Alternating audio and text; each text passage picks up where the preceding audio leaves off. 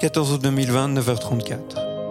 D'ailleurs, devant les salles de concert des Sherkan qui ne s'encombraient pas d'afficher un quelconque message d'avertissement sur leur site internet, tu voyais souvent de petites go pleurer les dépouilles de leurs boyfriends de rappeurs, les nouveaux punks d'aujourd'hui.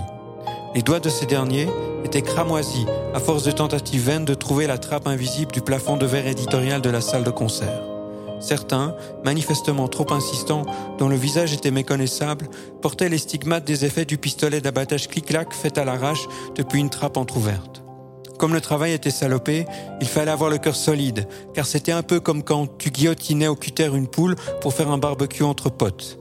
La poule, elle courait encore un moment avant de s'effondrer dans une flaque de sang et de merde. Les mœurs de ceux qui clament partout que la culture est leur métier allaient nous laisser un joli monde en héritage.